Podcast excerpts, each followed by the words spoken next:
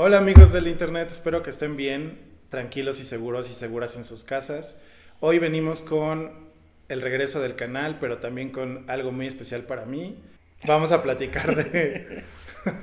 vamos a platicar de uno de mis personajes favoritos de ficción, pero también porque nos está acompañando un muy querido amigo. Matías, ¿cómo estás? Hola, ¿qué tal? Soy Matías Muñoz, me dicen Samsa también. Soy un músico y escritor y bueno, artista visual eh, chileno y estoy viviendo hace poquito acá en Ciudad de México y amigo de David, por supuesto. Qué bueno, sí, también vamos a poner algunos links para que la gente te conozca, conozca tu trabajo, porque hace cosas bien interesantes, Matías, ¿no? o Samsa, como le vamos a llamar online. Entonces, hoy vamos a platicar sobre la película de Batman, que es uno de mis personajes de ficción favoritos. La acabamos de ver hace un par de días y creo que quédense al final para que les demos nuestro veredicto, nos gustó, no nos gustó, eh, la recomendamos o no la recomendamos. Pero creo que hay muchos temas que podemos hablar dentro de, este, dentro de esta película, ¿no? Y creo que para abrir un poco la conversación podemos discutir o hablar un poco sobre el lugar del héroe, ¿no? Eh, ¿Qué significan los héroes en la vida moderna? Pero también de dónde surgen, porque creo que es muy interesante el lugar que, han que ha ocupado el, eh, el, el, símbolo del héroe en la historia ¿no? y en la literatura, pero no solo en, la literatura, sino en la, sociedad en general. ¿no? Eh, pues si quieres, empezamos con eso, ¿qué reflexiones tienes sobre...? Sí, yo creo, o sea, la, la figura del, del, héroe en el fondo se plantea como una mm, como un formato de, de, de, ver ser, ¿cierto? Que eh, empieza a aparecer eh, en los primeros textos a los que tenemos acceso, ¿cierto? O sea, el primer texto del que tenemos acceso es el, el Cantar de Gilgamesh, que está escrito en estas tablillas de arcilla, ¿cierto? Eh, y que ya es una obra súper elevada, digamos, en cuanto a, a, a, su, a, su, conformación, ya sea narrativa, desde, desde cómo están hechos los personajes, desde cómo está escrita. Eso nos hace pensar incluso, y bueno, lo hablan los estudiosos del, del, tema, que probablemente sea una obra que sea culmine dentro de una serie de obras que nosotros no, a las que no tenemos acceso. En el fondo, ya se venía hablando del héroe mucho antes de eso. Y estamos hablando de un montón de siglos antes de Cristo, o sea, no sé, 900 quizás, una cosa así, no estoy seguro. Eh, y ya antes de eso, o sea, se venía hablando del, del del viaje del héroe, ¿cierto? Y, la forma en que empieza como a construirse este personaje que se vuelve insigne para su sociedad, para su comunidad, en el fondo. Porque al final eso es lo que hace el héroe, o sea, desde Gilgamesh, pasando por la Ilíada, por la Odisea, por toda la Edad Media, los caballeros, ¿cierto? Todas las, novelas de, caballería, el Quijote y de ahí para arriba, ¿cierto? Eh, en todos los casos, ¿cierto? Se trata de una persona, de un ser humano que tiene eh, de alguna manera la voluntad, ¿cierto? Y en algunos casos, en la mayoría de los casos, la habilidad también de proteger a su comunidad de alguna amenaza externa. Esa es como la base del, del, superhéroe, ¿cierto? O sea, del héroe, eh, como, como, idea. Eh, pero claro, por ejemplo, los griegos lo exploran súper bien, ¿cierto? Con, con, de hecho, arman como esta, ¿cómo decirlo? Esta clasificación donde están los dioses, que son los grandes protectores y creadores y destructores también, ¿cierto? Eh, y están los semidioses, que muchas veces son hijos de dioses, ¿cierto? Son gente que tiene relación directa con ellos, sangre de dioses, también pueden ser inmortales, ¿cierto? O son inmortales bajo ciertas condiciones.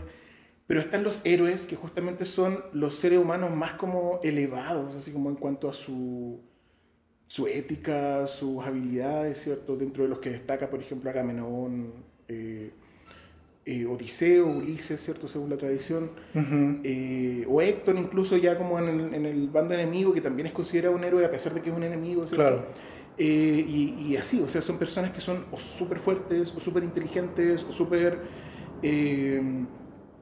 no sé, de alguna manera pueden ser también valientes, quizás ni siquiera son fuertes ni, ni inteligentes, pero son valientes, y con ellos logran enfrentarse, digamos, ¿cierto?, al enemigo que está amenazando a su grupo, ¿cierto? Entonces, esa, esa historia de alguna manera se fue conformando y a través de los siglos y los milenios, ¿cierto?, fue construyendo un, una, un, un, derrotero, un camino, ¿cierto?, que se repite un poco, que está, bueno, que es conocido ahora como el viaje del héroe, que tiene que ver con que hay un llamado a la aventura, ¿cierto? Este héroe acepta o no el llamado a la aventura, vuelve a llamarse si es que no lo acepta, eh, conoce gente y bueno, y tiene distintos cambios según la tradición, pero eh, conoce a alguien que le facilita algún objeto mágico o le, o le revela sus habilidades o qué sé yo, hasta que llega al punto en que termina derrotando al, al, al enemigo. Y en la tradición ya más eh, medieval de todas, quizás también, eh, se casa con la, con, la persona, con la persona amada, que era como parte también de la, de la tradición original. Eh, mucho de esto termina recayendo en la idea de los superhéroes, ¿cierto? que ya del siglo XX, y que es un poco una relectura quizás de estos mitos antiguos. O sea, en el fondo todos estos personajes son semidioses de alguna manera, o héroes, como en el caso de Batman, que es lo interesante quizás de este personaje en particular, que él no tiene estos superpoderes, ¿cierto? Salvo que sea el superpoder del dinero, sí, claro. el superpoder del, del, del, mercado, ¿no? sí. capitalismo. Pero, pero así como él como ser humano no tiene superpoderes y eso lo hace súper interesante también, ¿cierto? Uh -huh. o sea, ya llegando, digamos, a este personaje en particular que es de quien vamos a hablar hoy. Sí, claro, sí, como personaje también su superinteligencia, ¿no? Que claro. eh, al final es un niño rico, estudiado, ¿no? Educado en buenas escuelas, de acuerdo a ciertas historias. Pero, o sea, regresando un poco a la idea del héroe, me parece muy interesante que también explorar como qué lugar ocupa el, el héroe en, las, en, nuestras vidas, ¿no? Y en la vida en diferentes momentos históricos. Porque de alguna forma, o sea, en la edad antigua, en, eh, en Persia, en Roma, Grecia, antiguas, eh, también era una manera de relatar una, la visión del mundo de esa sociedad, ¿no? Era una manera de decir qué valores nosotros tomamos como los más importantes, Exacto. cómo pensamos en nuestros dioses y la relación que tenemos con ellos, porque al final era una propuesta, tal vez no sea justo decirlo así, pero muy maniquea en el sentido de eh, la flecha de París va a estar dirigida por, eh, ¿quién era Andrómeda? O, no, la del amor, eh, Afrodita. por Afrodita, ¿no? Creo. Eh, y era como una visión del mundo en la que decía, pues claro, nuestros destinos están eh, dirigidos por los dioses. Uh -huh. Y en un gran sentido, pues, eh, desde Dante, Tristán y Isolda, o sea, es, es una visión en la que esos destinos están sellados de alguna manera, ¿no? Claro. La misma idea de Arturo, eh, claro. es un destino en el que eh, Dios o la magia o algún otro ente divino nos ha, ha decidido por nosotros nuestro futuro, ¿no? Por supuesto, de hecho, igual hay un ejercicio interesante que es el que sucede en la Odisea, ¿cierto? Que ya es como, de hecho, la Ilíada y la Odisea vendrían a ser como el Antiguo Testamento y el Nuevo Testamento en nuestra visión, claro. Mundo, uh -huh. eh, como occidental. Eh, y la Odisea tiene un cambio en cuanto a esa visión de, del poder de la divinidad para tomar decisiones por los seres humanos. Uh -huh. Y el hecho de que, claro, Poseidón es el que hace que Odiseo no pueda volver a su casa después de 10 años. O sea, él ya estuvo 10 años en Troya y después está 10 años deambulando, ¿cierto?, por, el, por la isla, esta, por el océano. Pero Odiseo logra sobreponerse a esa, a esa prohibición del dios. O sea, Odiseo es como el primero, digamos, que, en el fondo, la gran como, como moraleja, si podemos llamarla así, de la Odisea es que uno puede oponerse a, a, uh -huh. la, a la, voluntad de un Dios. O sea, la, la, humanidad puede. O sea, puede con voluntad y con ingenio puede. O sea, ese es como el, el, tema, el gran tema de la Odisea. Y eso es lo que lo convierte en uno, en uno de los héroes más interesantes también. O sea, eh, la, la, llegada de Odiseo a Ítaca y cómo mata a los pretendientes, todo, o sea, convertido en un vagabundo y escondido uh -huh. de todo el mundo, es súper interesante y es muy, muy contemporánea también. O sea, un, uno cuenta esa historia y mucho de eso todavía está contándose. O sea, nunca se ha dejado de contar esa historia del, del hombre que se va por, por, mucho tiempo y vuelve a casa. O sea, esta, esta historia se repite en Robinson Crusoe y se repite en One Piece y se repite o sea, en un montón de historias claro, un claro. millón de veces, ¿cierto? Eh, y eso hace que sea súper, súper eh, interesante. ¿vale? No, y además que como seres humanos creo que esa idea o esa sensación de poder sobrepasar cualquier calamidad o cualquier obstáculo que se te pone enfrente es algo muy atractivo de la idea del, del héroe, del superhéroe, ¿no? Eh, ir en contra de dioses y poder lograr tu objetivo, o ir en contra de los siete infiernos y llegar a tu amada, o cualquier objetivo que se te ponga enfrente es, es muy atractiva esa idea para, para claro. la humanidad, ¿no? pero me, o sea, me, me interesa también como que pasemos al siglo XX y repensar como, eh, o sea, me... Todas las, las, ideas de los héroes han surgido como en momentos históricos específicos, con ideas específicas. Y la idea del superhéroe, o sea, fue una idea que nació dentro del capitalismo y también que nació desde una empresa y, y bueno, la del superhéroe contemporáneo, ¿no? Eh, y desde una empresa que eh, literalmente querían eh, DC Comics o los Detective Comics en, en, sus inicios, o sea, lo que querían hacer era dar una respuesta y una esperanza a los horrores de las guerras, ¿no? Claro, claro que sí. O sea, Batman y primero Superman fue como una respuesta a decir, claro, o sea, hay alguien que se puede enfrentar a los nazis, hay alguien que se puede enfrentar a esos regímenes totalitarios, ¿no?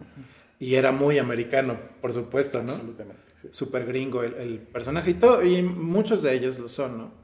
Pero creo que es interesante ver cómo surgen estas ideas y a qué responden los superhéroes. Y también en este tipo de películas que, que también los directores o los guionistas nos están presentando diferentes temáticas que a lo mejor vemos más adelante, pero es muy claro como esta tiene una temática y temáticas secundarias muy específicas que aunque son Batman, por ejemplo recuerdo de Dark Knight, de, Dark Knight Rises de Nolan, y era como muy dentro del todo el, eh, el estallido social contra Wall Street, ¿no? En, en, ese momento. Entonces, o sea, como que están reflejando ese tipo de cosas, o contra el terrorismo, o contra los rusos, eh, o contra, y entonces, pues, eh, surgen en ciertos momentos, ¿no? Y cuentan diferentes eh, historias sobre la época en la que estamos viviendo, ¿no? Sí, sí, claro, claro que sí. De hecho, el, el gran tema justamente con, lo, con, los superhéroes actuales es ese, o sea, su relación o no, o, qué grado de relación tienen con el, con el capitalismo y, y cómo, ¿cierto? cómo de alguna manera igual son vehículos de propaganda también, ¿cierto? O sea, pasa mucho si cruzamos la vereda del frente, ¿cierto? Y vamos a Marvel y vemos a Capitán América, por ejemplo, o sea, ya, o sea, el traje del tipo es como es propaganda pura, ¿cierto? Es súper fuerte igual. Y si uno hace ese análisis, así como que, claro, uno, uno necesita ver estas películas con esa altura de mira, o sea, sabiendo que detrás de eso puede haber algún grado de propaganda que uno tiene que saber leer para no caer, digamos, en la trampa. Entonces, estos análisis como que queremos hacer un poco eh, humildemente también, ¿cierto? Desde nuestra, nuestra trinchera, ¿cierto? Eh, es para eso, es como en, en respuesta a leerlo bien, ¿cierto? Dado que uno se emociona mucho porque uno también tiene el tema de que estas películas y estos, eh, los cómics, ¿cierto? Estaban enfocados de alguna manera a una audiencia infantil en su tiempo, ¿cierto? Y a nosotros nos llegaron cuando éramos niños y nos quedan marcando para siempre. O sea, nos sigue gustando por eso, porque nos gustaba cuando éramos los niños, que no hemos dejado de ser en el fondo tampoco. Sí, claro. Y eh, hay que leerlo como adulto también. Entonces, ese es como el tema. O sea, este análisis es necesario para no caer en la, trampa de la propaganda, qué sé yo, si es que lo está y siempre lo está un poco. Sí, sí, totalmente, sí, totalmente. Y creo que, eh, bueno, también hay ciertos detalles en la película que creo que critican eso, ¿no? En, en esta en específico de Batman. Pero eh, justo, o sea, ahora que hablabas de Marvel, me venía mucho a la mente, claro, o sea, la idea del Capitán América o la idea de la libertad o la idea de... Eh, siempre es como, o sea, los villanos de Marvel, si tú te fijas, son casi calcas o reflejos de líderes fascistas que han existido, ¿no? O sea, Thanos, por ejemplo, Ultron. O sea, son personajes que vienen con una idea de qué debe ser el mundo, de qué es lo bueno, en contra de la idea de la libertad y de la democracia estadounidenses, ¿no? O sea, es, es algo clarísimo en esas películas y que, digo, nos entretienen, nos gustan, pero como dices, es totalmente necesario verlas con esa lente crítica y decir, bueno, sí, me divierte, pero tampoco me voy a tragar la idea de que esa es la libertad que todos queremos, ¿no? Claro. O esa es la, eh, la fantasía que todos queremos para la sociedad. Entonces, pues sí, creo que pues los héroes es un tema en general muy interesante, que hay mucha literatura y que podemos pasar hablando horas, pero pues podemos pasar a platicar un poco sobre la película que nos trajo acá. claro que sí. Y eh, pues me gustaría empezar un poco como pensando en... Nos gustó este Batman de Robert Pattinson y del director y, de los guionistas, eh, comparado con otros. No vamos a hacer un ranking, pero digamos cómo se compara con otros Batmans, cuáles han sido tus favoritos, eh, ese tipo de cosas, ¿no? Claro que sí. Sí, o sea, justamente em, yo te decía antes de empezar el, el, video que yo no soy como un experto en Batman. Creo que he visto, creo que he visto todas las películas así como más actuales, digamos, de los 90 en adelante. Pero también hay muchas que vi hace muchos años, entonces no tengo tan presente eh, decir este Batman era bueno por esto, así como quizás por justamente esta mirada adulta que quizás no tenía cuando la vi. Entonces, claro. Lo que sí recuerdo, por ejemplo, un Batman que a mí me, me, me resuena mucho, que lo encuentro muy interesante, eh, y quizás quiebra un poco la idea también de lo que estamos hablando, es el Batman, de, el Batman animado, el Batman de esta serie De, de series y películas animadas, que lo encuentro súper interesante, está súper bien planteado. Tiene, es un personaje complejo, más redondo, tiene humor igual, pero así como, como que el personaje en sí tiene una forma muy, muy bien armada, digamos, está muy bien construido. Entonces, siento que ese es como, me gusta más que, por ejemplo, el Batman de Nolan, eh, sé que, por ejemplo, eh, el Batman de... Ay, de... Bueno, hay Batman anteriores que son como de los que se habla súper bien, pero no los recuerdo así como no lo he visto con, con, una mirada más adulta, entonces no sabría decirte ahora así como ya, sí, es. Pero, pero en particular, eh, sí, ese sería como mi Batman más, como que, más me gusta, así como que lo encuentro más completo, un personaje más redondo. Pero justamente este me, me, dejó, me dejó, esa sensación, o sea, me gustó más que el de Nolan, derechamente, o sea, me gustó más que el de Nolan. Quizás estoy adelantándome al, al resultado final, pero sí, o sea, me, me pareció más interesante. No sé si es como como Batman va a gustarle a todos, así como figura, como, como dado que es un Batman iniciático también, ¿cierto? que eso es lo que lo encontré muy interesante. Eh, pero me parece súper llamativa la forma en que se, se, se relaciona eh, Bruce Wayne y Batman, ¿cierto? La tensión que hay entre los dos y el hecho de que no exista el punto medio. O sea, no hay en ningún momento un, punto en que Batman no tenga la máscara y sea Bruce Wayne Batman, como sucede en muchas otras películas. Eso no pasa y eso logra generar siempre esa dualidad entre los dos personajes que hace que sea bien, bien, esté bien planteada la relación, digamos, porque son distintos, de hecho. Sí, claro, sí, son dos personajes y... O sea, me llama mucho la atención que justo le dice, bueno, en varias películas se lo han dicho, ¿no? Pero el acertijo justo le dice en, en, una parte, ya casi al final, esa cuestión, ¿no? De pues, o sea, ¿cuál es la máscara, ¿no? Y cuál es tu máscara. Sí, sí. Eh, o sea, siempre me gusta acordarme de esa idea de que... Eh, o recordar el significado de qué es una persona, ¿no? Y la palabra persona viene de eso, de máscara. De máscara, claro. De persona de máscara. Entonces es como una manera de decir cuál es la identidad real de cada uno de nosotros, ¿no? O sea, todos tenemos diferentes facetas, diferentes eh, caras que ponemos ante diferentes personas incluso, ¿no?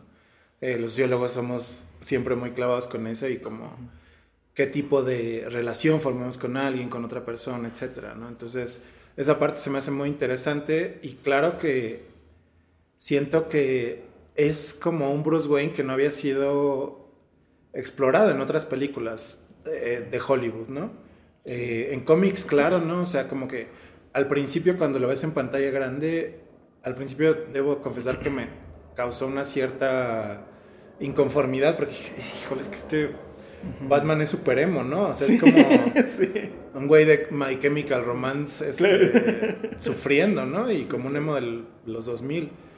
Pero al final, o sea, recuerdo algunos cómics y es, es esa figura de un Bruce Wayne ermitaño que no sale, que está todavía muy golpeado por la muerte de sus padres y que todavía no ha llegado como esa madurez del Batman que vemos en otras películas, ¿no? Porque como decías, es un Batman muy joven y lo hice en la película, ¿no? Tengo dos años siendo Batman. Batman. Sí. Entonces, eh, es interesante ver esa, esa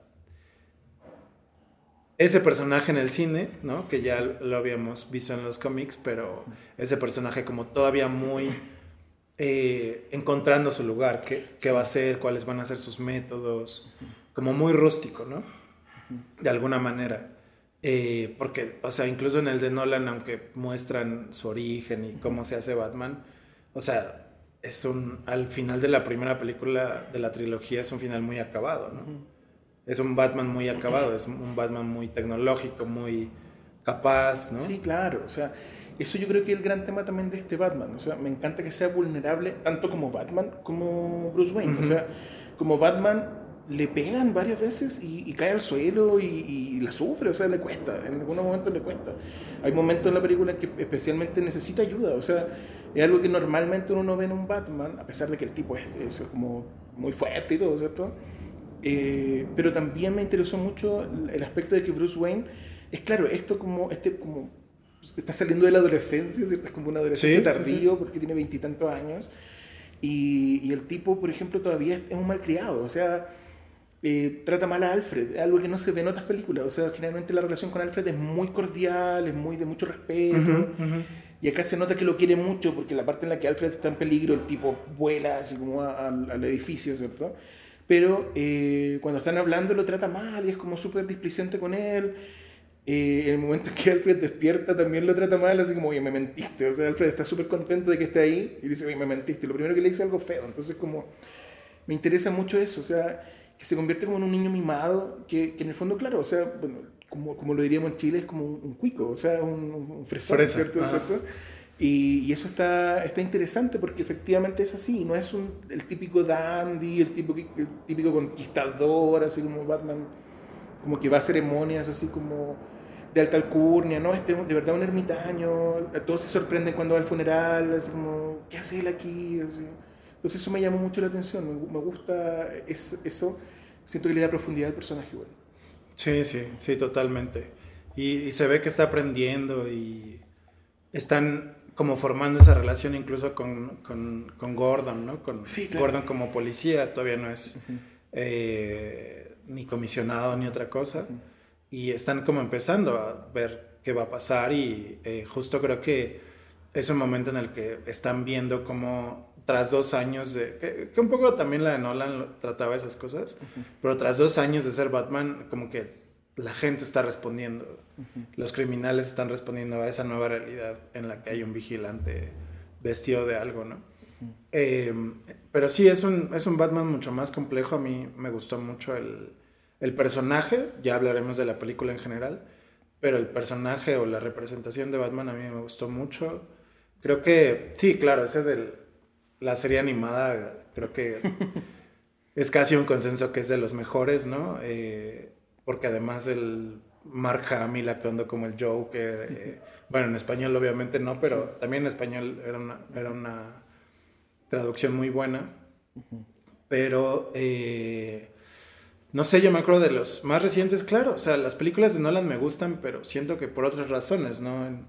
no en sí por, las, por el personaje de Batman, ¿no? Y. Y. Y creo que, o sea, de mis favoritos, eh, que ya lo habíamos platicado en otra ocasión, también es el de Ben Affleck, ¿no? sí. Que creo que es un poco. Bueno, no, hay mucha gente que le gusta, pero es un Batman como.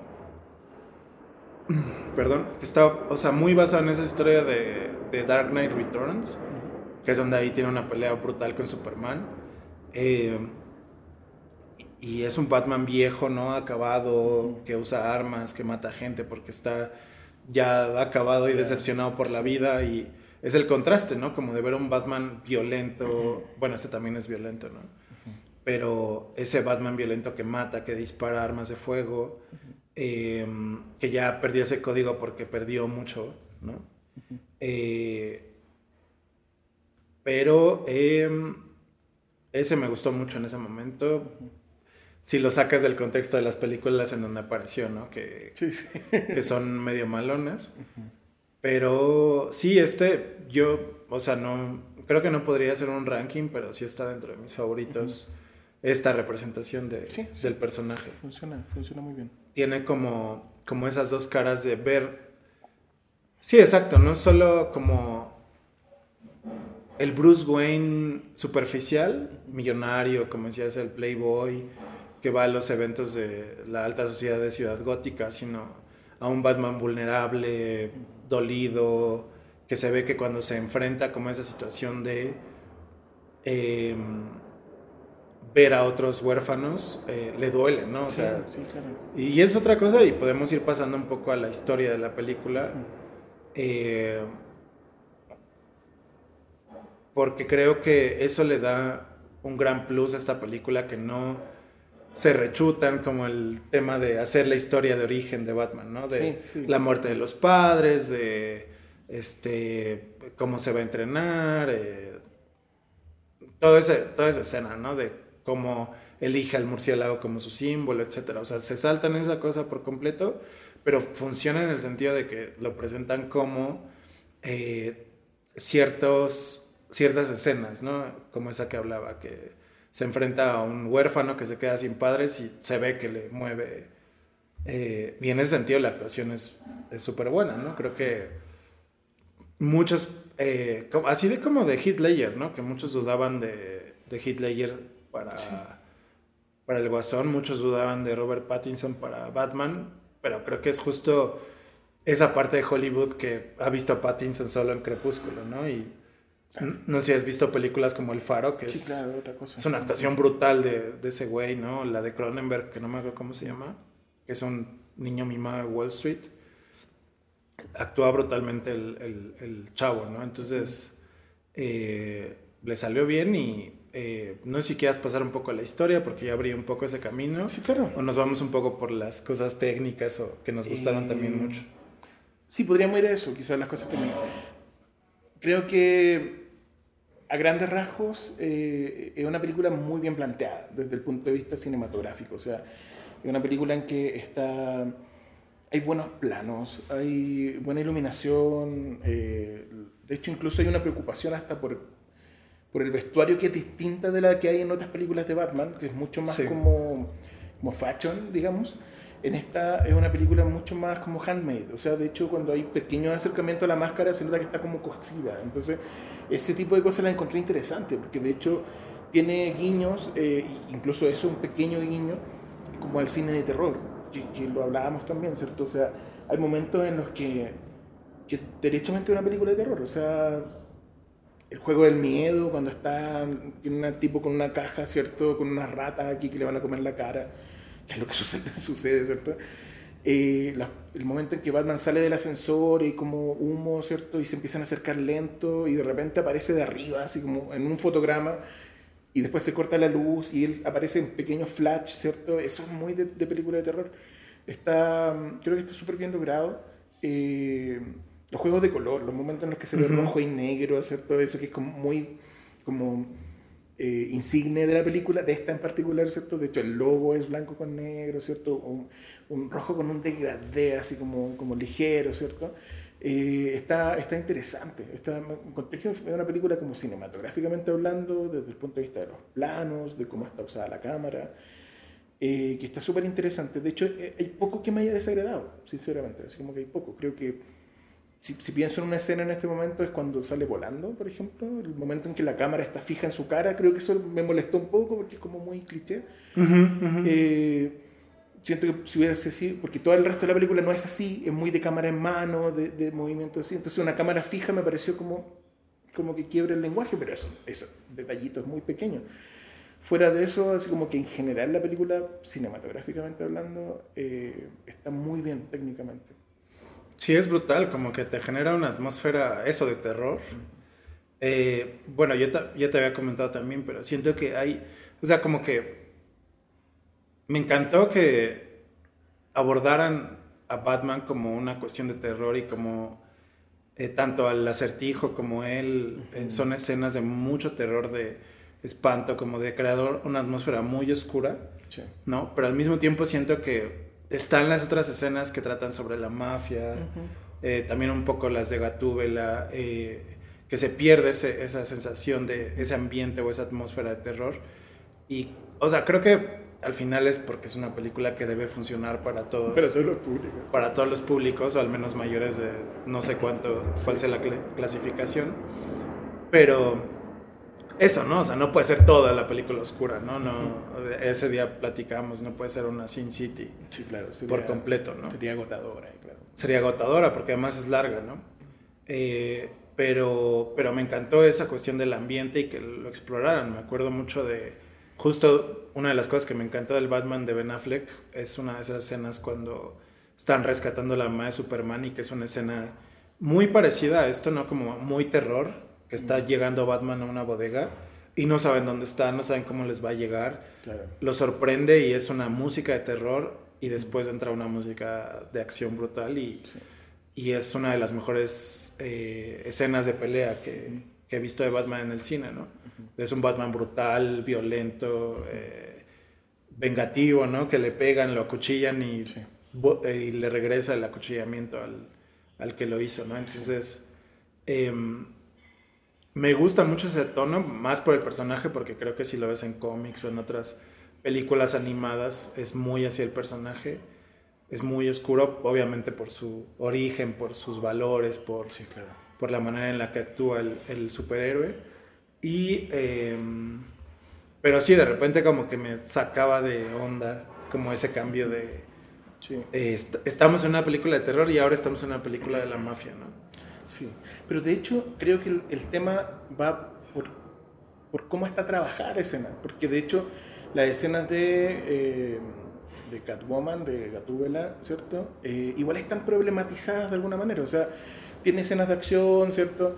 Están filmadas de cierta manera, las partes que son como, como románticas, incluso podríamos decir que son las partes en las que ellos están como ahí en esta tensión sexual, siento que igual están bien filmadas, o sea, hay una escena en la que están arriba de un, como en un como arriba de un edificio y el atardecer y se ve todo como dorado, lo encuentro que hermoso, o sea, esa escena está hermosa y tiene como esa, sigue teniendo la tonalidad de la película, pero siento que las escenas de la mafia justamente no están problematizadas, o sea, quizás las de las fiestas, o sea, cuando recién entra al, sector hay como esta oscuridad, luz y qué sé yo, pero ya cuando está en el antro de la mafia, cuando aparece el pingüino, no sé, siento que no está tan, tan, tan logrado en cuanto a cine, ¿no es cierto? Salvo quizás la persecución del pingüino, que creo que como de las escenas de la mafia es la mejor. O sea, es tremenda y como termina esa parte del auto dado vuelta y Batman caminando desde arriba. Sí, sí, sí. Esa es tremenda, pero. Pero. Pero en general, cuando. De hecho, son las escenas de Falcone, yo creo. O sea, las escenas en las que aparece Falcone no están problematizadas. Ni él como personaje, ni la escena misma como. de cómo se ve, ¿cierto? Siento que el cine así como todo el trabajo de cine que tiene la película ahí se ablanda un poco. Sí, sí, sí, sí. Sí, sí, sí, como toda la elección de la foto. Ahí se va un poco. Sí, claro, esa escena de la persecución yo creo que fue mis favoritas y ya te había comentado también, ¿no? O sea, creo que la aparición del batimóvil es brutal, ¿no? Porque además la vimos en un cine que es como con sonido así enorme. Envolvente, claro eh, esa escena donde, o sea, solo se ve el motor del batimóvil y se llena el cine de el ruido del motor, ¿no? Y, y, esa escena de persecución es brutal en términos... Y eso me gustó mucho, ¿no? Que es como... Las entradas de Batman son como que sabes que vienen, ¿no? O sea, es una fuerza eh, sobrehumana o superhumana que está viniendo a, acecharte, ¿no? O sea, el, eso, ¿no? La, la no sé cómo se llama, no soy experto en esas cosas, pero la edición del sonido, ¿no? O ese tipo de cuestiones. Cuando va entrando a la estación del tren y las pisadas, ¿no? Cómo se oyen. Es como, sabes que viene algo que, que sobrepasa a un ser humano, ¿no? Entonces es como esa idea de Batman siendo, o sea, no solo un héroe, sino una fuerza de la naturaleza o algo así que, imparte miedo, ¿no? Claro, que le, temen. De hecho, así parte la película, ¿cierto? Menciona diciendo que, él no puede estar en todas partes, pero lo que él logra es que le teman a las sombras. Entonces, claro, uno ve, son tres casos, ¿cierto?, que aparecen al comienzo. Eh, y en los primeros dos no aparece, que son súper fuertes igual, ¿cierto? O sea, hay un asalto como una, una tienda y que el tipo lo atropellan porque está pegado mirando unas sombras pensando que puede aparecer Batman, que no aparece, ¿cierto? El otro caso era... Está pintando. Ah, están rayando, ¿cierto? Y también ve unas sombras y huye. Y el último, que es cuando le están pegando como un, a un migrante, parece, no sé, no recuerdo. Y, unos tipos así como con las caras pintadas y qué sé yo. y que ya lo venían haciendo antes porque están viendo videos de ellos mismos pegándole a otras personas también, ¿cierto? Y ahí aparece, sí, Batman y con esos pasos que suenan súper fuerte en este silencio del, de la estación de metro en, en plena oscuridad. Eh, está súper interesante la forma. Y, y, justamente aparece ahí mismo el Batman vulnerable que está peleando y le pegan también, ¿cierto? O sea, y consigue igual derrotarlos, pero, pero le cuesta, o sea, no es, tan, no es tan fácil. O sea, eso, todo eso junto eh, va logrando una muy buena película. O sea, eso uno va viéndolo en muchas escenas. Todas esas cosas están en, en varias escenas. No es como que uno lo vea en solo un momento. Entonces, de verdad que está bien trabajada la luz y la sombra, están bien trabajados los planos, ¿cierto? El sonido también muy, muy bueno, la banda sonora también está súper interesante. Eh, el trabajo que se hace con esta canción eh, era Aleluya, ¿no? No es Aleluya, ¿cuál es? Era una canción como... Ave María, ¿no? Ave María, Ave María. Y la forma en que la plantean, porque después, claro, o sea, empieza a aparecer durante varias partes de la película, ¿cierto? Aparece como, como banda sonora. Pero después vemos al coro de niños cantándola cuando el, el papá de, de, Batman, ¿cierto? Está presentando este plan de, de renovación de la ciudad, que es la, es la, clave de la película. Y el coro de niños la está cantando y en el fondo el, niño, uno de los niños que la está cantando es justamente el acertijo. Entonces es súper fuerte eh, cómo, cómo eso logra entrar, digamos, dentro del, dentro de la película, porque las bandas sonoras están en nuestro mundo, ¿cierto? Las bandas sonoras son para nosotros. Pero cuando una banda sonora está dentro de la película es súper interesante, o sea, logra como meterse en la historia igual. Entonces esa canción es importante incluso dentro de la historia. Eso me llama mucho la atención. Mm, claro, sí, no, no, lo he pensado así, justo... O sea, a mí me encantan justo las películas que integran la música y el sonido también con la historia, ¿no? Porque es parte de la historia. Claro. Y, o sea, como que hay detalles que se te van hay como dos, dos temas musicales de, de, Batman, ¿no? O sea, está el tema de Bruce Wayne, que es un tema de Nirvana, no me acuerdo sí, sí, cómo sí. se llama. Something in the Way. Something in the Way, que es buena la canción, me gusta Nirvana, me gusta el tema. Pero, o sea, como que a mí en lo personal no me encantó que la usaran siempre que aparecía Bruce Wayne. Ah, como siempre, sí, eso. El tema de Batman es como solamente un bombardeo, ¿no? De bom, bom, algo así, ¿no? Eh, seguro tú te debes de acordar mejor, pero eh, es como esta fuerza que va apareciendo y funciona. No me encantó tampoco el tema, pero funciona, ¿no? Para avisarte que está llegando, ¿no? Esa, esa fuerza. Cuando se acerca de las sombras, cuando sale del, del fuego del coche, etcétera, ¿no? Eh, funciona muy bien. Pero esa integración, ahorita que hablabas de ella, me llamó mucho la atención que hay una escena en la que Bruce Wayne va en su moto, llega a la baticueva y está escuchando algunas noticias o algo y baja el volumen y baja el volumen de la canción de Nirvana, ¿no? Sí. O sea, le está escuchando él. Él le está escuchando, sí. Entonces es como, claro, o sea, es su tema, pero porque él la escucha. Porque él la escucha. Y, y justamente un Batman millennial. O sea, si lo piensas, es un Batman que escuchó a, a Kurt Cobain probablemente cuando era un adolescente. Sí. O sea, no, creo que, bueno, lo que yo había visto se supone que está ambientada la película en los noventas. Ah, con sí. mayor razón entonces. Porque los coches, o sea, si ves todos los automóviles que hay, son claro. muy de los noventas. O sea, con, con mayor razón. Entonces, sí. O sea, le gusta Nirvana. sí, sí, sí, le gusta Nirvana. Entonces, claro, esa integración es interesante, bueno, o sea, lo, lo, logran, siento que lo logran bien, o sea, me gusta que hasta eso esté problematizado, eso habla de que está muy bien planteada la película, está muy bien pensada en niveles que uno normalmente no se preocupa, o sea, si tú ves una película de superhéroes, no sé, insisto, volvamos a Capitán América, no hay una preocupación así por la música, por ejemplo, o sea, la banda sí, sonora no, no, está no, de ninguna manera integrada dentro de la historia de la, de la película. Y tampoco hay un planteamiento desde el punto de vista cinematográfico de cómo vas a hacer las tomas o de la colorimetría, que es algo que en Batman se preocupa. Entonces eso me llamó mucho la atención, encuentro que está muy bien hecho. Eh, no es tan común verlo en películas de superhéroes, o sea, menos en cine pop en general. Eh, entonces eso encuentro que está súper bien logrado. Sí, que además es como esa sensación que, o sea, quiero ver ese universo de superhéroes de DC formado así, ¿no? O sea, quiero el Joker ah, de... Claro Joaquín Phoenix, este uh -huh. Batman y... Y claro, o sea, no todo tiene que ser oscuro, pero al final creo que DC tiene historias mucho más interesantes que Marvel en términos de que están reflejando muchas cosas sobre la humanidad. Sí. Eh, poco explotadas en las películas, bueno, sí las han explotado más o menos, pero que podrían hacer muchas historias que, o sea, claro, no toda película de superhéroes tiene que ser violenta y uh -huh. para gente mayor, pero sí que, que, estén explorando este tipo de temáticas y este tipo de ambientes en esas películas. Creo que para la audiencia que somos los, los target, que somos gente mayor de 20, 25 años que leyó cómics, que vio Batman, que vio Spider-Man en la tele, en las series animadas muy buenas en los 90 o sea, somos ese target que vamos a consumir eso, ¿no? Y Claro, sí. queremos ese tipo de película. Y creo que Snyder lo más o menos en ciertos momentos de sus películas lo logró, ¿no? Con, Sí, claro. a mí el Man of Steel de Snyder me gusta mucho. Siento que se desboca de repente, pero en ciertos momentos es una película también oscura, ¿no? O sea, esa tiene una- un planteamiento que me pareció súper interesante, que es el hecho de que es una película de extraterrestres. sí. O sea, sí, no es sí, una sí. película, o sea, toma a Superman como lo que es, un extraterrestre. Y las tomas son así como de ver un platillo volador y que la, la cámara se mueve, que no logra nunca enfocar bien al tipo que va volando. Eso lo encontré, pero interesantísimo en Man of Steel.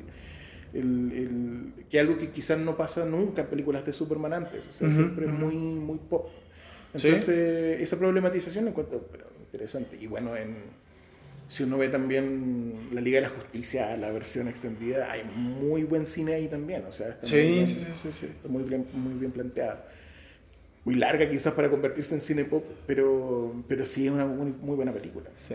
Sí, lo bueno, lo bueno digo que ya es en, en Marvel, por ejemplo, y también en DC están tomando prestado mucho de los cómics. Es como eh, Marvel y tanto Marvel como DC en muchos momentos de su historia han hecho reboots eh, a través de ciertos eventos que pasan en los cómics, en las historias, ¿no? En- eh, House of M es un ejemplo en Marvel que es cuando Scarlet Witch acaba con todos los mutantes, luego los acaba regresando. O en DC cuando eh, esta película que van a hacer basada en Flashpoint, en el cómic, que van a hacer de Flash y que se supone que va a salir el Batman de Michael Keaton y no sé. Eh, son momentos en los que ellos pueden hacer reboots y pueden decir, ya las de, las de Snyder fueron otra cosa, el Batman, el Joker de Jared Leto lo van a, vamos a dejar atrás. Y esta es la nueva construcción, ¿no? Como estas películas brutalmente buenas como el Joker o, o Batman, ¿no? Y podrían hacerlas así de Flash y de Aquaman y volver a hacerlas, ¿no? Porque al final son películas bien hechas que están haciendo lo que Marvel hizo hace 10 años, ¿no? Construir al personaje, presentarlo, Claro. desarrollar una persona con la que te sientes identificado. Que no es algo que sientes con, ni con Superman, ni con la Mujer Maravilla, ni con No, ninguno de ellos, ¿no? Entonces, tienen una oportunidad, ¿no? Y siendo cómics, ahora como lo está haciendo Marvel, que va a cambiar el multiverso y todo eso, eh, pueden meter muchas historias y pueden hacer muchos cambios sin que tenga repercusiones. O sea, claro. siento que Warner se ha un poco empeñado en, no, pues es que de esta tiene que funcionar porque ya está Flash, ya está Superman, ¿no? O sea, ya está la Mujer Maravilla como Gal Gadot y no, o sea, No necesariamente, claro. o sea, al final, ¿cuántos Batman hemos visto en la vida? O sea, Ya, montones. 7, 8, 9 en, en el cine. Y lo vamos a seguir viendo porque es un personaje que por muchas razones que hemos ya platicado nos, nos gusta, ¿no? Y porque es una representación del héroe, etc. Claro. Entonces, eh, bueno, no sé si tengo reacciones ahorita. Es que yo creo que en cuanto a cinematografía, eh, así como a ver, a grandes rasgos lo hemos, lo hemos dicho.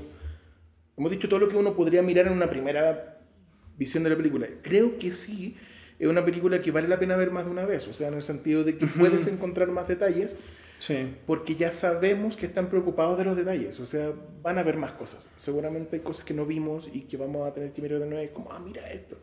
O también alguien que haya explorado más el universo de Batman, que haya leído los cómics, va, va a encontrar referencias a cómics distintos y qué sé yo, que estuve leyendo acerca de eso. Yo no he leído los cómics de Batman, o muy pocos, ¿cierto? Y, y en ese sentido, eh, sí supe que había mucha referencia a algunos, o sea, no está basado en ninguno en particular, pero hay muchas referencias y eso también me parece súper interesante. Sí, sí, sí, sí, creo que hay, hay, hay oportunidades muy buenas. Eh, o sea, yo alcancé a ver, tam- tampoco es que haya leído todos, pero sí algunas, pero, o sea, esta idea como de, hay uno que se llama Year One, Ajá, sí. año uno, que es como el, el Batman joven iniciando, eh, así- formando esta relación con Gordon, aprendiendo a ser Batman, ¿no? O sea, eso creo que es una referencia clara. Y también está la otra que es un poco más de fondo, ¿no? Que es un- uno que se llama The Long Halloween. Long Halloween, sí. ¿no? El, el largo Halloween o el- algo así, que es justamente una historia que puede ser interesante también por el final de la película, ¿no? Que es una historia en la que el sombrerero arma un plan como para debilitar a Batman justo en el día de Halloween y eh, le empiezan a llegar todos los enemigos, ¿no? Uno a uno, uno a uno, y lo empiezan a debilitar para poder derrotarlo. ¿no? Entonces, o sea, es- está por ahí en la película, porque dicen, ¿no? como, este, o sea, se ve el niño disfrazado, el hijo del alcalde, pero también en algún momento le dicen, pues sí, tú por rarito te encanta este día de Halloween, ¿no? Porque puedes estar disfrazado sin problema. Y creo que es un guiño como esa parte de la mm. historia y, y al final que es como eh, dejan la puerta abierta para que haya un poco más de eh, seguir una continuidad con otros, villanos, ¿no? Que no sé si me encantó eso y podemos em, entrar un poco a la parte de, la, historia. Eh, pero regresamos, ¿no? Al final, al final de la película. Pero, eh, bueno, ya hemos hablado mucho de la historia y tú eres muy experto en narrativa y en cómo se construye una historia. A mí en general, e, eso, ¿no? Como la cinematografía y la foto, puedo ver dos películas, ¿no? O sea, puedo ver la película de Batman, El acertijo, La Túbela, que es una película increíble, ¿no? Eh, y puedo ver una diferencia en la cinematografía con las escenas de la, mafia, y toda esa presentación. Y y en términos de historia, o sea, es una película de tres horas. A mí no me molestan las películas largas, me gusta estar en el cine mucho tiempo. Pero siento que si le quitas media hora de la mafia no pasa nada, ¿no? O sea, que eso. O sea, justamente narrativamente, eh, justamente narrativamente, desde el punto de vista narrativo, la película pierde fuerza en los puntos de la mafia. O sea, se empantana un poco. Eh, justamente Batman llega a resolver cosas ahí que no se resuelven, que finalmente, o sea, al final sabíamos que todo lo que habíamos pensado al comienzo era, era tal, tal cual. O sea, Falcone cuando aparece uno dice, este es el malo y, durante todo el rato que va a la mafia, como que el tipo va pateándolo para un lado y para otro. O sea que al final, cada vez que va a verlo, no funciona. O sea, es como tiempo perdido, tanto para Batman como para uno que la está viendo, ¿cierto? Eh, eso se puede justificar desde el punto de vista de que un Batman primerizo, que todavía confía, que todavía toma decisiones como desde la tripa, ¿cierto? Pero eh, eso pudo haber sido más rápido. O sea, de verdad que un tercio de la película es la mafia y ese tercio, no sé si no es necesario que se vaya completo, pero pudo haber sido mucho más breve. O sea, eh, en, El Caballero Oscuro, ¿cierto? Eh, aparece también la mafia, pero muy sutilmente, ¿cierto? Que es como la relación que tiene la mafia con eh, el guasón, ¿cierto? Y, y aparecen escenas muy, muy, muy cortitas, ¿cierto?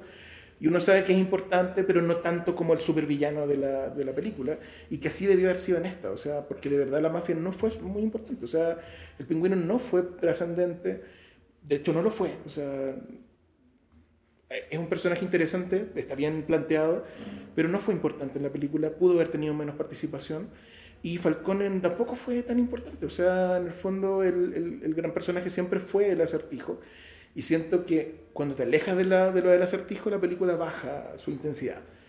Cada vez que está en, en el tono del acertijo, la intensidad es altísima, porque es muy bueno, o sea, muy buena cinematográficamente, tiene carga de thriller o de película de terror. y en la otra no, es solamente una película semi-detectivesca, pero detectivesca como a lo tonto igual, porque en el fondo siempre vuelve al mismo lugar, siempre consigue entrar, siempre habla con quien tiene que hablar, o sea, no hay una problematización tampoco de la narrativa de la, de la mafia, que eso era lo otro que podría haber sido, o sea, podrían haberlo problematizado más, ¿cierto? Y haber hecho un homenaje al cine de mafia que hay bastante y muy bueno, ¿cierto? Y haberlo trabajado quizás desde ese punto de vista, o sea, que Falcone fuese un tipo más inaccesible, que le costara llegar a él, ¿cierto? Que llegara como a algunos como personaje antes de él, que hubiera otro recorrido, pero no que lo conociera de pasar en un funeral, y lo, pudiera ver una y otra vez cuando quisiera. O sea, que, que, eso es lo que encuentro como, como que hace que pierda fuerza o credibilidad la parte de la mafia. Es tan poderosa la mafia en esta película como, como en el fondo lo termina diciendo. Yo creo que no, o no lo demuestra. O sea, eso es lo que creo que hace que la película baje un poco. Sí, porque creo que o sea, yo siento que la metieron porque es como la construcción de lo que es Ciudad Gótica, ¿no? Y que es... Eh, pero al, fin, al principio lo dicen, ¿no? Y, se puede... Hasta en una voz, bueno, no me gusta ese recurso, pero hasta en una voz en off puede decir la mafia tiene tomada la ciudad o está en todas las... Eh, está en todos los escalones de poder de la ciudad y la política, que al final es esa la cuestión, ¿no? Y ese es el problema, pero eh, o sea, creo que eso puede ser una historia secundaria y puede lo pudo haber llevado de otra manera como para solamente concentrarse como en el problema del acertijo, ¿no? Y, y claro, puede, puede aparecer la mafia y dar, claro, que aparezca Falcone.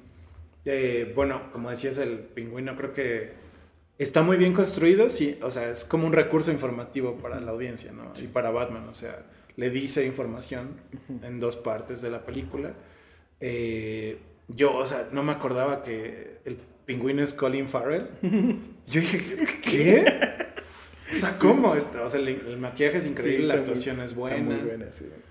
Pero es eso, ¿no? O sea, como, pues, ¿qué hace ahí? O sea, a lo mejor es como poner pistas, poner eh, personajes que van a ser relevantes en una secuela, ¿no? Sí, eso, sí. Pero, o sea, como que los puedes poner sin la necesidad de, este, de tomarte media hora o de tomarte tantas vueltas para la trama, ¿no? Sí. De hecho, yo creo que la parte en que Gatúbela empieza a trabajar con Batman y va con estos lentes, ¿cierto? Y encuentra al fiscal dentro y es que ya se convierte en la segunda víctima.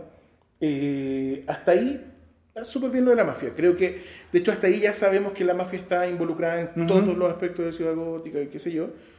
Pero de ahí hacia adelante ya no era necesario estar volviendo una y otra vez. Y hay dos vueltas más, creo, así como que, se vuelven innecesarias. O sea, de verdad que, que, es como volver al mismo escenario, en el mismo tono, eh, a, a, preguntar algo que no te van a decir porque es la mafia. O sea, de hecho, o sea, el pingüino dice un par de cosas útiles, pero tampoco nunca revela ninguna verdad. O sea, el pingüino nunca dice lo que él sí sabe. O sea, claro. al final es como, ¿por qué sigues preguntándole a ellos de la misma manera si no va a resultar? ¿cierto? O sea, ahí como que, que empieza uno a, a preguntarse, ¿es tan potente la, la, toda esta, esta historia, toda esta narrativa de la mafia o quizás está mal planteado nomás. O sea, eso pudo haberse problematizado distinto, creo yo.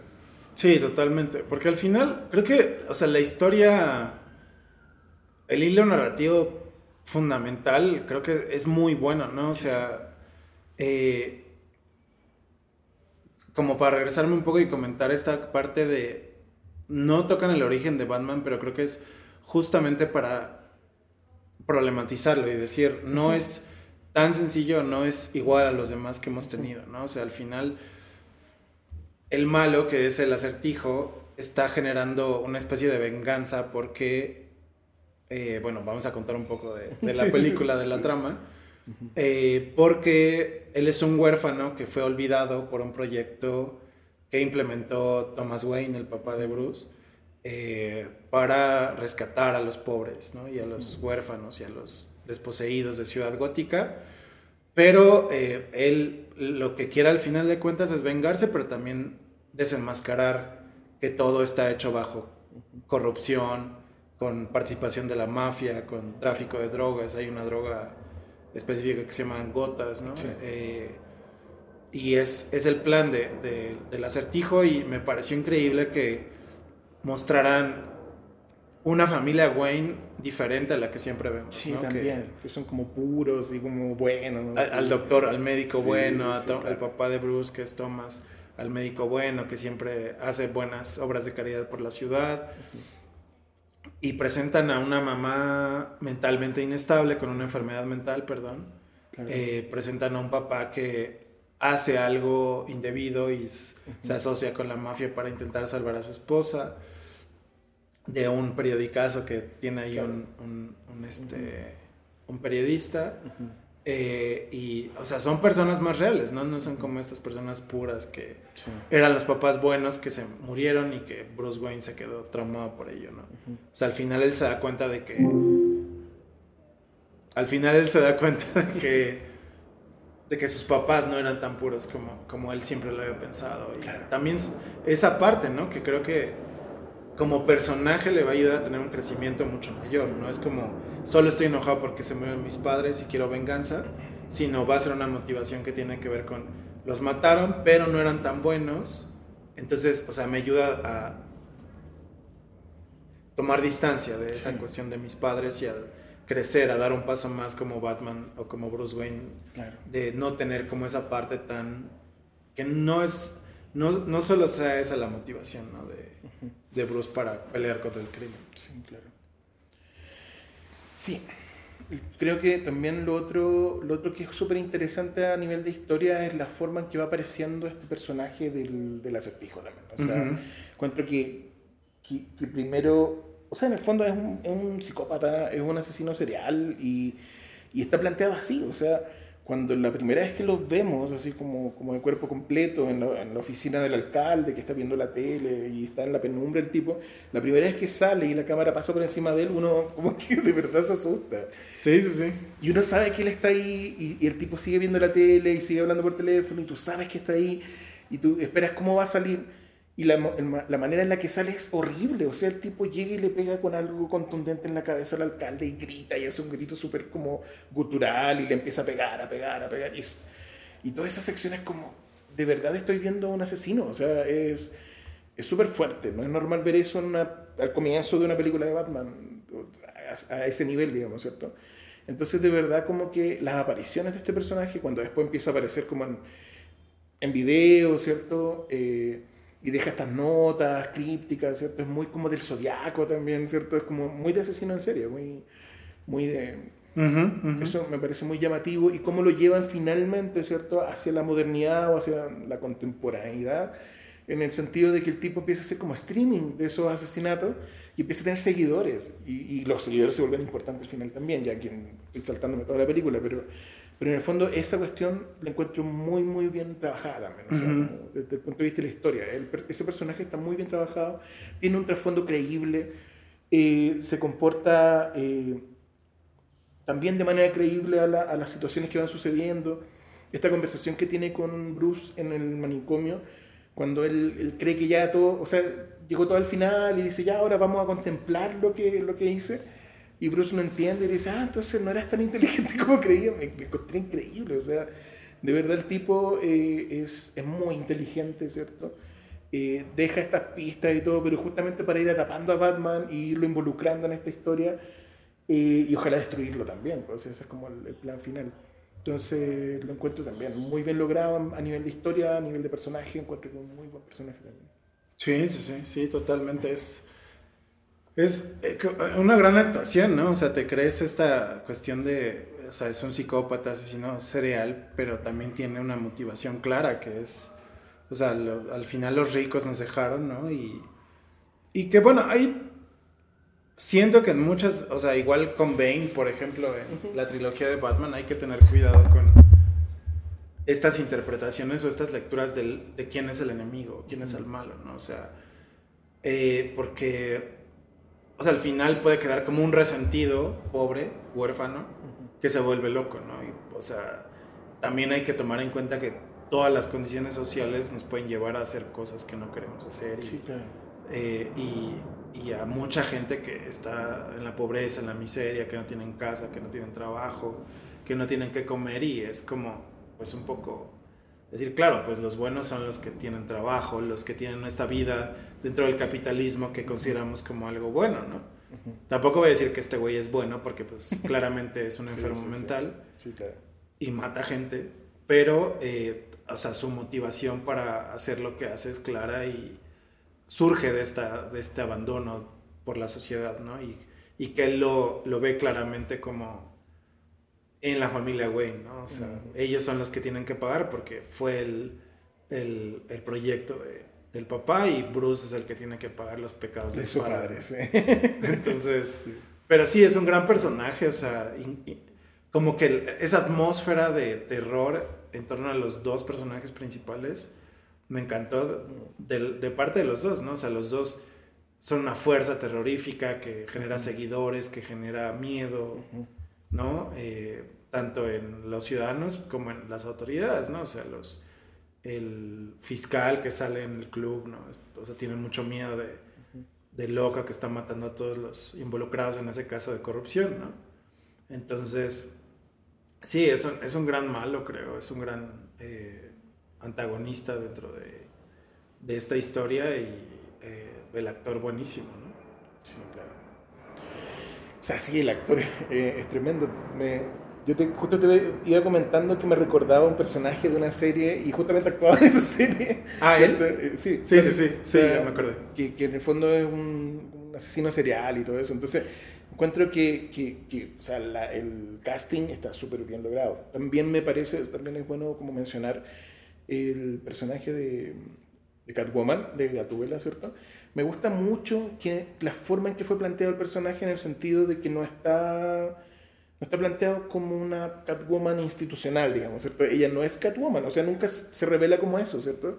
Ella no tiene este personaje creado, sino que ella se, se mete a la casa de este eh, alcalde muerto para robar el pasaporte de su amiga, o sea, ella tiene estas habilidades porque en el fondo ha trabajado todo este tiempo entre la mafia y tiene que defenderse, qué sé yo, pero ella no es institucionalmente una superhéroe ni nada, o sea, es súper interesante cómo se plantea y cómo el personaje también eh, tiene profundidad, logra tener profundidad. Cuando conversa con Batman, ¿cierto? En, en, esta como azotea, y Batman le dice, ya, pero, o sea, tú estuviste trabajando para toda esta gente, todo, tuviste, opción de, tuviste opciones. Y ella le dice, tú debes ser un niño rico porque como, te, como que tuve opciones. O sea, como si, yo no tuve opciones. O sea, yo era pobre y nací en este mundo y y mi mamá era, trabajaba en este club, ¿cierto? Y mi papá es uno de los mafiosos y, y tú me dices que yo tenía opciones, o sea, ¿qué, ¿qué, más podía hacer? Cuando yo era niña me encerraba en el closet a ver a mi mamá bailando para estos tipos, o sea, y ahí Batman queda así como, y le dice perdón, así como, así como la cagué, o sea, es súper fuerte, ¿cierto? Cómo eh, logran darle esa profundidad al personaje, ¿cierto? Y que en esa conversación se nos revela el tiro como un personaje súper denso, que está bien logrado. Eh, con motivaciones bien claras, ¿cierto? Ella en el fondo quiere salvar a su amiga en un inicio y después vengarla, ¿cierto? Eso es como la uh-huh. inicialmente. Y vengarse de su padre también, en el fondo, que es el, quien le ha causado todo el rato la, eh, problemas en su vida, en el fondo. Entonces también encuentro que es un personaje que está bien trabajado, a diferencia quizás de otras, otras gatúbelas que son mucho más como... Eh, es una palabra muy como de moda, pero está como muy cosificada, ¿cierto? Así como muy, es muy como desde el punto de vista de la sensualidad, muy como eso. Esta no, esta si bien tiene por supuesto ese aspecto, eh, eh, tiene un, un, trabajo mucho más profundo, mucho más de mucho más de personajes, o sea, está muy bien logrado encuentro. Sí, y que, y que llama mucho la atención como es eh, también una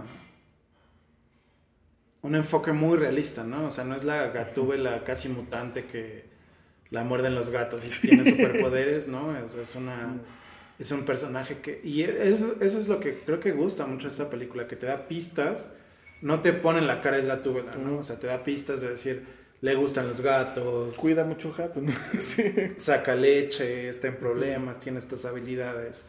Como decías, porque ha vivido entre la mafia, pero no porque haya sido entrenada por alguien o, claro. o tenga algún superpoder, sino porque es una persona que ha necesitado formar esos recursos para sobrevivir y eh, eso, ¿no? Que tanto eso como la historia de, de, de Bruce Wayne, o sea, no, no, son cuestiones que te las echan a la cara, ¿no? Sino que uh -huh. es algo que te lo dicen los diálogos, la historia, uh -huh. diferentes escenas, diferentes cosas que vas viendo en, en la pantalla, ¿no? Eh, y eso, eso creo que gusta mucho, ¿no? Como que no es algo que te dan un poco para pensar. Obviamente no mucho porque no es una película para pensar, pero sí te dan como esas claves que tú dices, ah, claro, es Gatúbela. Sí, sí, sí. O, claro, es, o sea, mataron a sus padres y, y él está dolido por eso. Sí. Y, o sea, creo que, no, bueno, si lo dicen una vez tal vez en la película es mucho, ¿no? O sea, sí, o sea, basta, o sea. No, no es necesario y eso, y eso se agradece mucho en, en ese tipo de películas, ¿no? Uh -huh. Yo creo que hay que ir a la recomendación, ¿no? Sí, sí, sí, sí, totalmente. ¿Y tú qué eh, dices? ¿Recomiendas la película? Sí, yo, yo la recomiendo mucho. Creo que. O sea, obviamente. Es, creo, es creo, creo como un poco el Joker, ¿no? O sea, tal vez no es una película que vaya, vaya a gustar a las masas por, uh -huh. por su oscuridad, ¿no? Como por. Eh, aunque quién sabe, porque como tú comentabas anteriormente, como toma elementos de muchas películas que son que le gusta mucho a la gente como de resolver crímenes, de, de so, por ejemplo, ¿no? Claro, de sí, sí. tortura, ese tipo de cosas. Eh, creo que puede apelar como a un público más amplio, pero eh, tal vez no es una película para todos y todas, pero sí creo que es una muy buena película. Eh, si te gustan las, eso. Si te gusta CSI o te va a gustar esa película, ¿no? Sí, claro, sí. Si te gusta Batman, te va a gustar la película. Si te gusta la violencia en el cine, te va a gustar esa película. Si te gusta ver una película bonita, en términos cinematográficos, es una buena película, ¿no? Sí. Si no te gustan las películas largas, pues no. Sí, claro. Pero sí creo que, o sea, redondeado, aunque tanto tú como yo tenemos nuestras críticas, es una. Es una buena película de Batman, ¿no? Sí. O sea, absolutamente. O sea, si me lo preguntan, yo la recomiendo absolutamente. Encuentro que es una muy buena película, incluso no siendo de Batman. O sea, una buena película para ver. Es entretenida. Eh, la resolución no es simple, o sea, no es como que como la típica película pop que tú ves al comienzo y ya sabes el final, ¿cierto? Entonces creo que eso está, eso está bien logrado. Hay momentos muy inesperados que de verdad tú dices, es normal que en una película de superhéroe el superhéroe logre llegar antes de que quede así como el, el desastre, ¿cierto? Y acá no, el desastre llega, llega, o sea, la gente que tiene que morir eh, y que él podría salvar, muere, la, esta situación de las bombas sucede y Batman no logra hacer nada porque ya pasó. O sea, es un poco lo que sucede al final de Watchmen también, que es como, eh, no, lo siento, esto pasó hace 30 minutos, como ya, ya era, o sea, no puede hacer nada. Y, y, eso me parece tremendo, es súper fuerte y, y, está bien logrado para una película de superhéroes aún más, o sea eh, en el tono de lo que uno ve normalmente en ese tipo de cine está, es muy superior a cualquier película, por lo menos de las que están en este momento, o sea, eh, rotando. Entonces es una película más que recomendable y una muy buena versión de Batman también.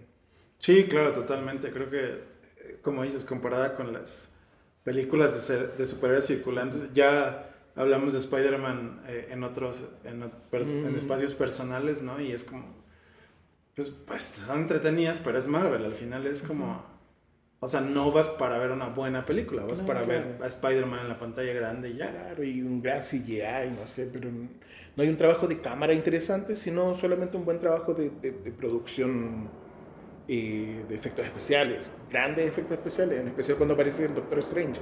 Pero, pero claro, o sea, desde el punto de vista narrativo, Spider-Man es muy, muy, muy débil. O sea, hay mucho que uno podría decir, pero ¿por qué pasó esto? O sea, ¿por qué no hicieron esto otro?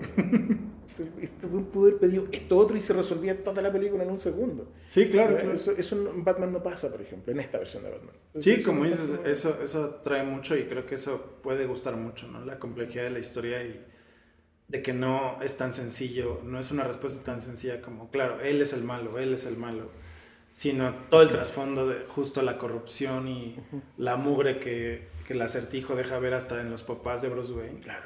Es, es chocante al final, pero se agradece como una película más compleja. ¿no? Sí, claro, por supuesto. Pero muchas gracias, Mati, por acompañarnos. muchas gracias. Estuvo muy entretenida la, la plática y pues eh, quédense al pendiente para más videos. Y cuídense mucho. Nos vemos, que estén muy bien.